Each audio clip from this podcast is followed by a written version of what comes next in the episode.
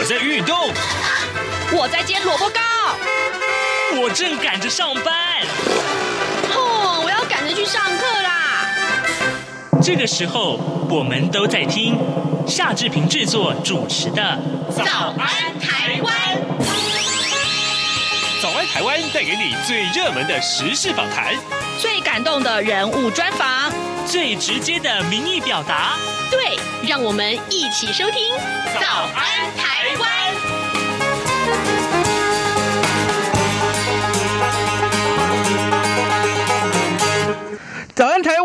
我是夏志平。今天是二零二二年的二月十六号，星期三，礼拜三是我们开放脸书现场直播的时间了。待会儿七点零五分的时候呢，志平要为您来专访资深的媒体人，同时也是专栏作家福泽乔。我们请乔哥在节目中跟大家聊两个话题，一个当然就是最近大家最热门的一个一个最关心的话题，就是福岛的食品即将要进口到台湾来。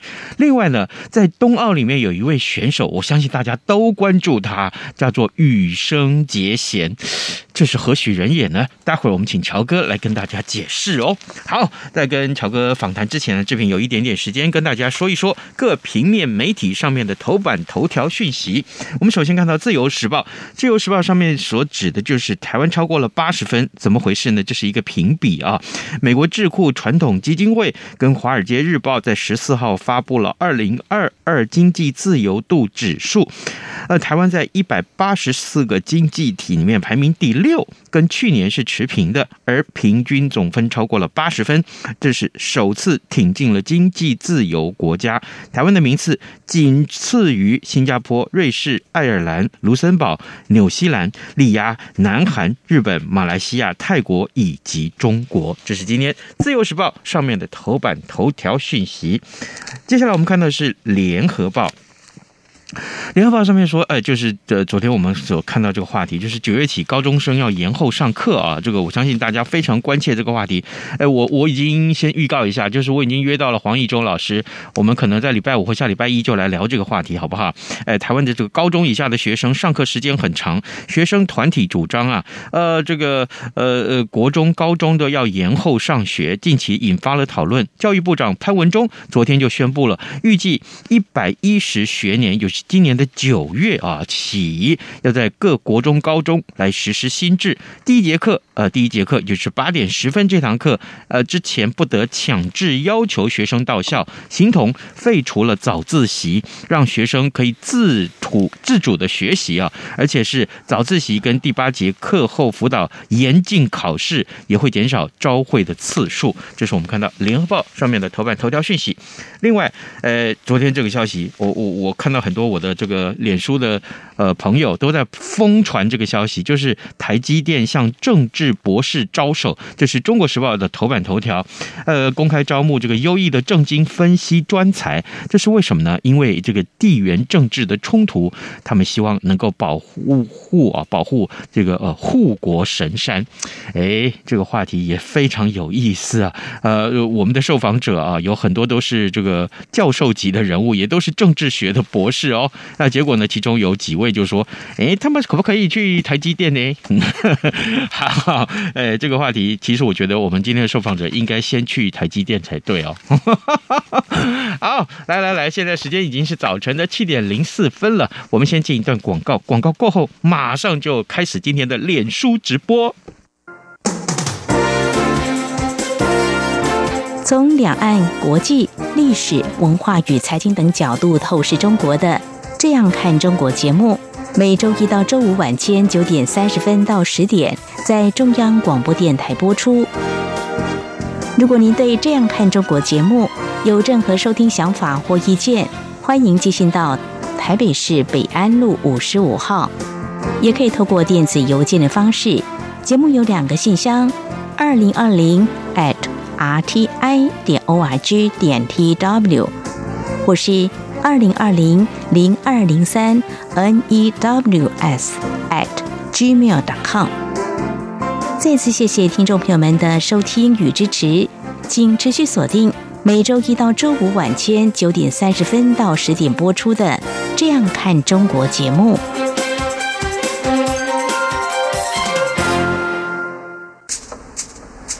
早安，台湾，你正吃着什么样的早餐？吐司加火腿蛋，咬一口，然后收听中央广播电台。早安现场。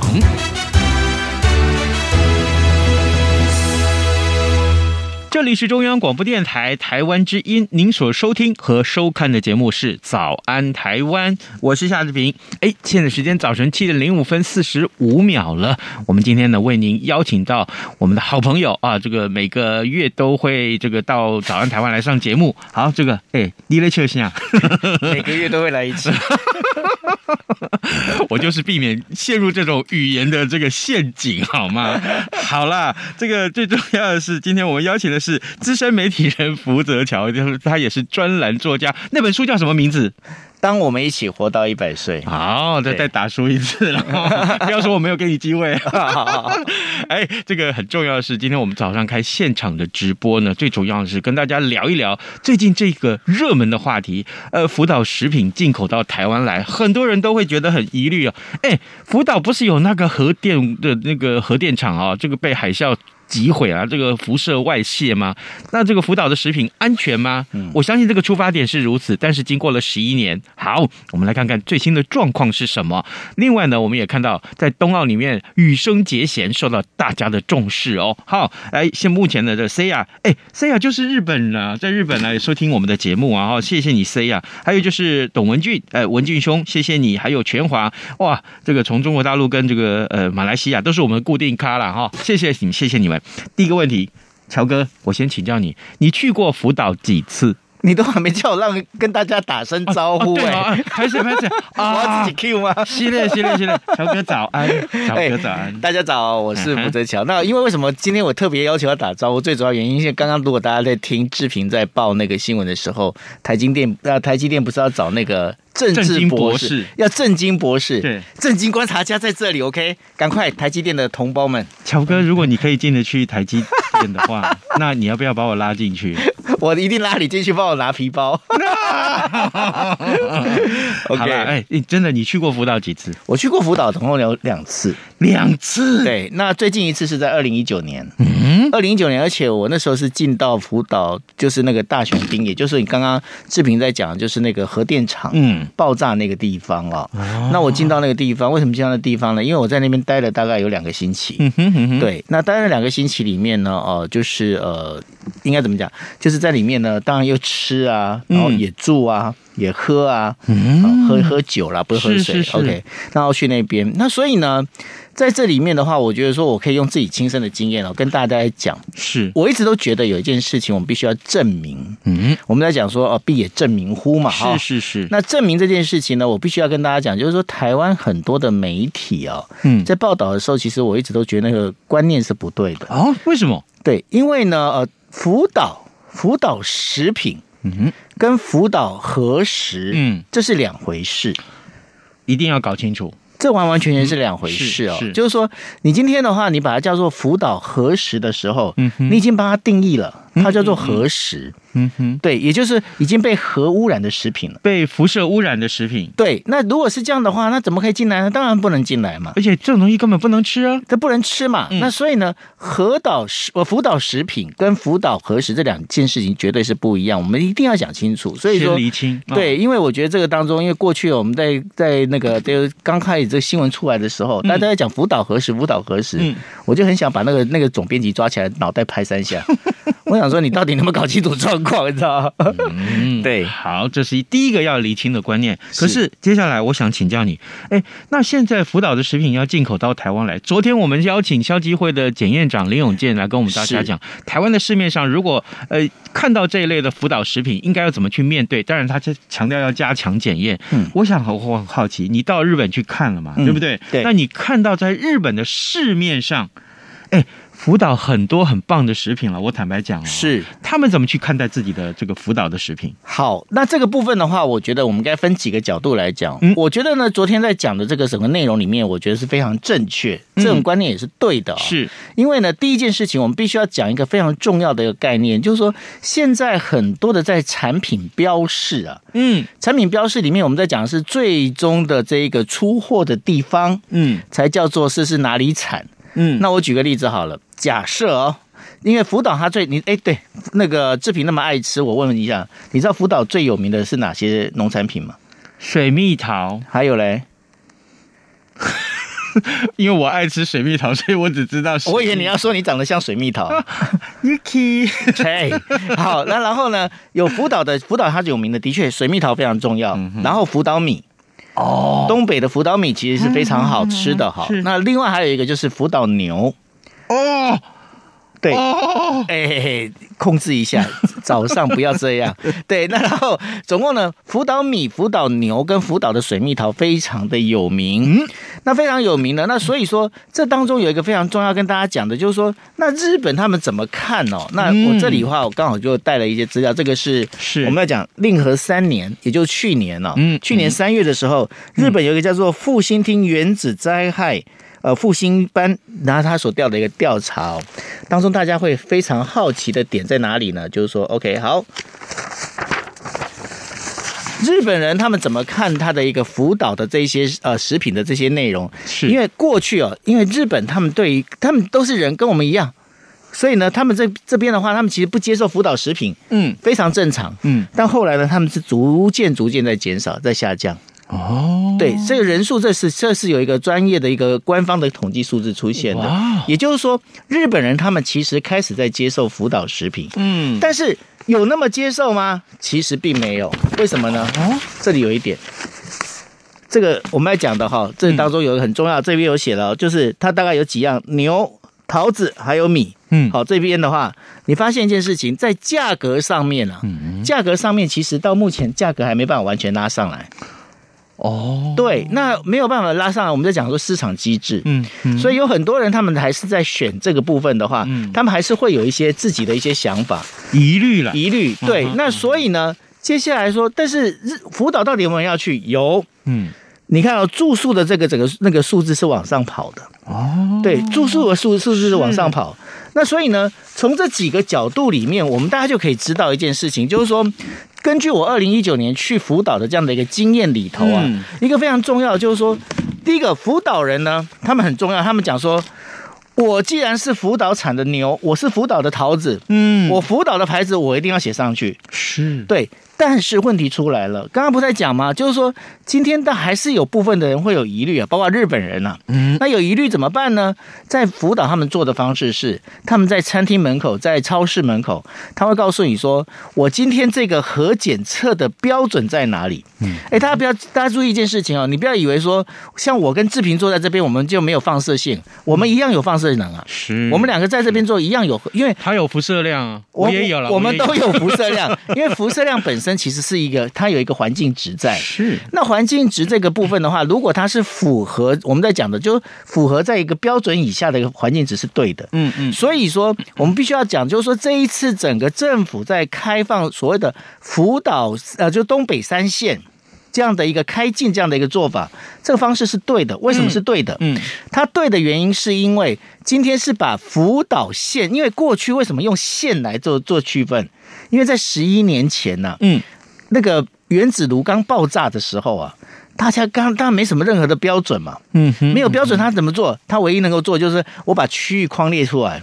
哦，对，但是你要想说，十一年过去了，嗯嗯、那然后我们在讲的，就是说也在讲，哎，有一些这个产品标示，它在载的是一个最后的一个产地的这个时间。那如果用最后产地的这样一个做法的话，我今天如果是福岛产的桃子，假设说它今天它的核辐射量是高的，嗯，但今天这个桃子它拿到北海道去做成桃子罐头，但是它是叫北海道产的哦。哦，它叫北海道产的，可是消费者不知道它来自福岛。是，那所以呢，这个当中，我觉得现在是把它，我们在讲，如果用以前的那个，我们在那个疫情期间经常讲校正回归。对，这是一个校正回归的做法。为什么？嗯、因为所有东西里面，我必须要讲一句实话。因为现在整个我们在讲说，地球的运输其实是一个等于说全球的一个运输网。嗯嗯嗯。所以用这样的方式，你检测所有进来台湾的食品，它必须要合规。必须要在一个就是一定的这个呃放射线放射能的一个一定的数值之下，嗯哼，那这样被核准，这才是一个重要的重点。而且还有一点非常重要，大家都可能都忽略了哦。嗯哼，我们一直在讲说要走 CPTPP，对，但 CPTPP 有大家想说哦，CPTPP 是不是要无条件的接受呢？其实不是的哦，不是无条件接受哦，不是无条件接受。因为它重点在哪里？就是说，它有一则规则就在讲，今天如果你有科学数字，嗯哼，有科学数字可以被知道的话，那它今天你还是可以禁止它的商品进来的。是。那所以说，今天科学数字它就不是说，哎，我今天就辅导线哦这样的一个方式，并不是用这样的方式走。而是它变成是说，呃，OK，今天我这边有哪些东西是超标，所以不能让它进来。嗯嗯，那所以这个部分的话，它也不会影响到台湾加入 CPTPP。哦。对，那所以这整个这样下来的话，我必须讲，这整个政府这次的过程，我是赞成的。嗯，那最后就是要去如何消除所有的我们在讲的，就是说，呃，这些疑虑是该怎么做？也就是说，做好检验，没错。OK，好，这件事情很重要。现在时间已经早晨七点十六分十一秒了。今天我们邀请到专栏作家福泽桥，也是资深的媒体人，来到节目中跟大家否首先分享了这样的一个议题，就是福岛的食品啊，进口到台湾来，但呃。乔哥也去过福岛至少两次了，嗯，然后呢，在那个地方看到了一些现况。呃，大概这个话题我们今天先谈到这里啊。这个也也最最重要的是，我们请大家做好把关的工作啊。政府做好把关的工作，你呀，这个消费者在采购的时候、在选购的时候，其实要做好一些相关的查证啊，比如说扫这个 QR code。好，哎，乔哥啊，对，这个接下来我们来介绍这位人物哈。这个我听说这位人物，因为因为坦白讲，我我没有在关注。滑滑冰啊，那这个比赛，你就你只要人家比你比你瘦，你就你就不想关注人家，很正常啊。我就讨厌人家瘦，可以吧？是啊，你就是这样子的人，我知道啊。所以我也讨厌福泽乔，他比我瘦。好了，哎，如果先打个岔哈，这个呃，今天我们早上在台湾的脸书直播，刚刚还有这个 Jeffrey 啊，你也在线上，可是你提醒我们，今天这个 Facebook 的声音怪怪的。好，这个我们赶快请志兴来解决它啊。好，还有这个文俊，文俊也是有这样提到，哎，羽生结弦啊，我们来看一看，哇哦。他的这个虽然只得到第四名，可是他却创下了一个创举。他在滑冰比赛里面的时候，哎，也也等于提醒我们这些呃在旁边看这些新闻的人，觉得说，这这真是一个响当当的人物呢。啊，啊没错。为什么？因为呢，羽生结弦呢，他最主要的一个重点，大家都会想说，哎，你跳第四名，哎，可是我跟你讲，他跳第四名啊，他比第一名受到的瞩目更多。没有人记得第一、二、三名是谁，没错，记得第四名是羽生结弦。对，因为呃，羽生结弦呢，大家在讲说，因为我刚才看就听那个呃，就是志平在发音的时候啊，那个结弦结弦呐、啊，嗯，弦乐的弦，对，弦乐的弦，弦乐的弦，对。那但是呢，有发生一件事情，就是说大家在发现这中文很难念，对不对？对，对？那所以呢，羽生结弦的他的那个结弦这两个字的日文的发音叫柚子，柚子，柚子的话，其实就是后来他就跟那个日文的柚子是同音的。对，那所以呢，现在如果有在我们呃在收听我们的这个就是所谓的节目的这个朋友里面，如果是有来自中国的话哈，中国地区的朋友的话，大家就知道，在中国的话，其实叫做呃柚子，他们都把它取昵称叫柚子。哦，对，那所以我们就用简单的方式，我们在谈柚子，免得到时候就是呃这个志平讲话的舌头都快哑到了，对不对？OK，那这个柚子本身呢，其实它很它很棒的一点，就是说它其实两岁的时候哦，两岁的时候他开始学什么？两岁他开始学这个滑冰，花式滑冰。两岁就开始学，而且你知道他为什么要学吗？为什么？他学的最主要的原因是因为呢，他有气喘。哦，那因为他出生的时候，因为有气喘的关系哦，那所以呢，他就变成是哦，他们家里就说，哎，那你就去，你就去滑一下，去运动一下，那让你会不会好一点？这样。那结果呢，他到了呃，就是九岁的时候。有遇到一个，就是他的老师叫都都竹都呃呃都竹桥一郎，呃都我忘了什么一郎，就都竹先生，就是一个都竹老师哈。那都竹老师呢就跟他讲说，哎，我觉得你滑的不错，嗯，那因为节贤他本身柚子他本身呢，其实在两岁的时候他因为生病，嗯，他一直都没什么太大的自信，那所以呢，后来都竹老师就跟他讲说，你就你你真的滑的不错，你可以好好的去练习啊。但是开始他觉得受到鼓励，那受到鼓励之后。这个东西是一个重点，为什么是个重点？因为呢，在呃，就是十四号的时候，因为他那时候刚好，他其实是十号的时候，呃，这个结果出来嘛，比赛结果出来，然后十四号的时候，他开了在北京开了一个记者会，嗯，你知道看记者会哦，四百多人的会场全部挤爆。大家对他非常非常关心，那所以呢，他那时候大家就在讲说，你你明明你就身体你，因为他其实在练习的时候，他的脚啊，脚都已经受扭伤，因为你知道四圈半呢，这个我们在讲说阿克塞尔跳啊，这个本身的四圈半其实没那么简单，他必须是快速，然后往后蹬之后嘛，往前蹬之后，然后转转四圈半。然后他要往后拉，嗯，那这个当中，我相信呢，志平他可能连半圈都转不出来。开什么玩笑？我四分之一圈我都转不了。对，那因为是这样的关系，但是他很，因为他是在高高速回转，嗯，所以呢，他很容易造成脚踝那边的受伤。那其实那个柚子他本身就在比赛之前他就已经受伤过，因为他在过去二零一八年的时候也曾经因为就是刚好跟中国选手对撞，嗯，对撞之后，然后他是整个昏昏坐在那个就是溜冰场上。啊，对，而且这脸上还流血，你知道？那大家看得非常心疼呐。嗯，那所以呢，在这整个一个状况里面，那就是柚子他本身，他就一直他觉得说，哎，我要做这件事情。嗯嗯。所以在十四号的时候，大家问说，你为什么硬要跳这个四圈半哦？阿克阿克塞尔跳四圈半，因为呢，这当中有一个非常重要的关键，就是因为到目前为止，人类的阿克塞尔跳顶多顶多到三圈半。并没有到四圈半，他一口气推进了一圈，他一口气就是往再往多了一圈。那多了这一圈，其实是我们在讲啊，他其实是在突破人类的一个极限。对，那他突破人类极限，也就因为这样的关系，他受到非常大的瞩目。嗯，那人家都问说，你明明就身体你已经觉得就是不舒服，你为什么硬要跳？他说没有，我很开心。为什么？因为他是他九岁的时候，嗯，但是他九岁的自身体里面的自己告诉他说，你可以跳。你可以，那有没有发现非常的漫画，日本漫画的那种概念？你知道，他就觉得他是因为是他是内心里面的告诉自己说，这是你小时候你九岁的梦想。九岁什么时候？就是刚好他遇到他那个督主老师的时候。嗯，那那时候呢，为什么他有这样的事情？就是说他自己呢，节贤他有几个重点。第一个重点在哪？他心理素质很高。嗯。第二个重点在于，就是说他其实是一个很重承诺的人。啊。在三年半前呢，他跟督主老师见面的时候，督主老师说：“哎，杰杰，你现在怎么样？状况 OK？” 他说：“哎，很 OK 啊。”是。然后他督主老师就问他说：“那这样子的话，你你可以挑战四圈半吗？”然后他怎么？你知道他怎么跟督主老师讲吗？他没有告诉他说我可以或者不可以。他说什么？他说：“你再给我三年半的时间。”那三年半是什么时候？就是现在。哦。北京冬奥。那所以呢？杰贤他在去年哦，就在去年年底的那个全日本的一个锦标赛里面，他就已经尝试要过要跳四圈半，他几乎都一直在练习四圈半。是，那练习四圈半，但是呢，在去年十二月的那一场全日本的这个选拔赛里头啊，比较大的一个就是说，因为他虽然有跳成功，嗯，但是因为呢后来被判定就是说回转的圈数不够，嗯，所以后来还是把它当成三圈半。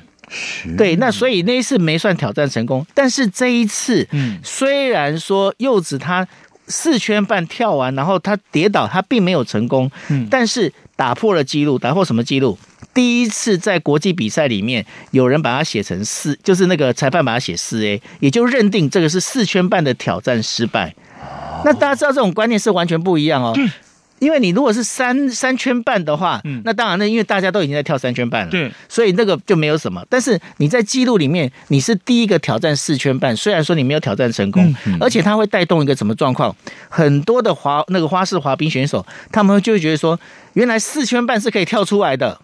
所以接下来会变怎么样？很多的顶尖的滑冰滑冰选手，他们就会开始去挑战四圈半。也就是说，人类这个挑战四圈半，它就开始会开始出现了。为什么呢？因为第一次的那个我们在讲的，它为什么叫做阿克塞尔跳啊？它第一次出现就是一圈半。嗯嗯，是有一个挪威选手是在一八八八年的时候跳出来的。哦哦哦，一八八八年，那你知道他挑战？就是后来出现两圈半，因为它是一圈半嘛。嗯，两圈半的时候，你知道是几年后吗？六十六年后。哇，六十六年后，接下来三圈半是什么时候出现？三十年后。哦。才出现三圈半，然后四圈半到现在已经发展几年了？已经发展四十年，到现在四十四年，到现在还没有跳出来。嗯，你就知道说，从这个一八八八年一直到现在，总共一百四十几年，这样整个下来的时候啊，那这个当中你就会发现一件非常重要的一个事情，就是说，人类要挑战，你看到从一圈半一直到现在的四圈半，嗯，它的时间已经花了已经是一个半世纪了哦，一个半世纪，大家知道说。为什么那个柚子那么受欢迎、那么受瞩目的原因也在这边？哇！哎，乔哥，你这样子讲，你刚一边解说的时候，我一边鸡皮疙瘩起来。哎，你看这么励志的故事，太适合在我们这个早上告诉大家。而且很重要一点哦，因为柚子另外一个大非常大受大家欢迎，尤其是我看他记者会，我其实看的都快哭。为什么快哭？因为他非常非常绅士。因为一般来讲哦，很多那种像他那么有成就的这样的一个选手，运动选手应该很骄傲，就像那个志平一样嘛。那 你们在记者会一定只看他鼻孔，其他看不到了。他给他丢钱的，但是呢，他不是。他每次他每一个回答，他回答完都会跟跟大家讲说：“谢谢阿里嘎多国在马斯。”哦，超级有礼貌。而且呢，他怎么样？他在那个滑冰的那个现场，嗯嗯，因为因为我刚刚不是讲说他有跟中国选手对撞嘛，嗯，他为了担心不跟别人有这个发生对撞的一个状况，你知道他滑完之后，他是从爬着，嗯。爬出那个那个滑冰会场啊！你看一个那么厉害，大家想要挑战四圈半的这样花式滑冰，这个技术应该算很好了吧？嗯、那很多人一定想说：“哎、欸，我那么厉害，对不对？”哎、嗯，震惊观察家、欸，哎，嗯，为什么台积电没找我？继续再强调一次。对，那所以呢？但是他不是哦，嗯，他可以把自己身就是身段压得非常非常非常低，而且你仔细你在听他讲话，嗯、尤其。他那个他在第一次，因为这次为什么会第呃，我们在讲说他会变第四名，嗯，因为他在第一次的短曲的时候，他在短曲的时候呢，就是他跳起来，他要跳的那个时候，刚好他的冰刀，嗯，砍在那个哪里？砍在那个冰上面的一个洞里面。那为什么会有洞？因为呢，其实如果一般的选手他们会讲说，你看会场管理不好，嗯，第二个。为什么你这兵你这那然后一定是有人就挖挖坑陷害我，这真的是挖坑，嗯嗯嗯、但是他不是哦，他人家问说你为什么这样？他说没有，我被兵讨厌了啊，他不会去怪别人啊。他不会去怪别人，他就说我被兵讨厌了。是，对，那所以你就知道说，杰贤就柚子他会被大家那么喜欢，他即便他没有拿到了，就是说，因为他这次其实要挑战三连霸，嗯，他没有完成三连霸的挑战，可是大家还是那么瞩目他。就像这个星期哦，这个星期几乎你如果你这个刚刚是 Saya 在日本，对不对？嗯、可以看一下，是日本的周刊呐、啊。基本上，这个这个星期的周刊大概有三四本，全部封面都是柚子。哦，哎，成为一个滑冰选手也就算了，对，还能够进军冬奥，进军冬奥也就算了，对，他是全世界第一个挑战四圈半的人，没错，然后。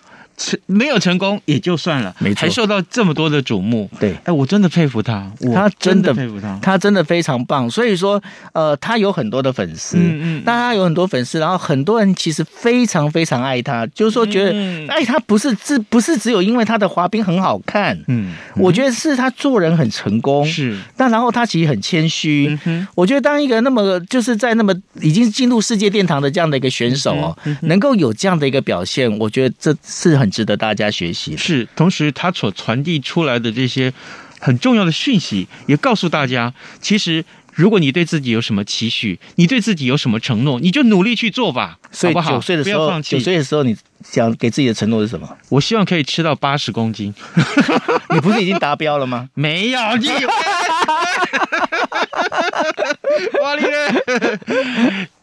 一定要赶快否认，没有一个我是等现在否认时间也不够了。来，各位听众，今天呢，这志平为您邀请到福泽乔乔哥来到节目当中，他是专栏作家，也是资深的媒体人，为我们讨论了两个话题，一个就是有关于这个福岛的食品的问题，进口到台湾来，这样从日本的角度看，怎么去看待它呢？还有呢，就是羽生结弦这一位啊，柚子啊，柚子，他这么知名的人人物，但他有很强大的一个呃个性跟这个本质，我们。了解到这个啊好的这个相关的细节之后，我相信对自己是很有激励的。今天我们非常谢谢啊，呃，乔哥来上节目。还有就是刚刚那个呃，有些听众提醒我们，今天的这个成音的品质好像不是很好，这个呃 Facebook 的品质了哈，呃，音效上不是很好，也也跟您致歉，好不好？我们会努力改善这个话题。非常谢谢你，乔哥，拜拜，谢谢大家，拜拜。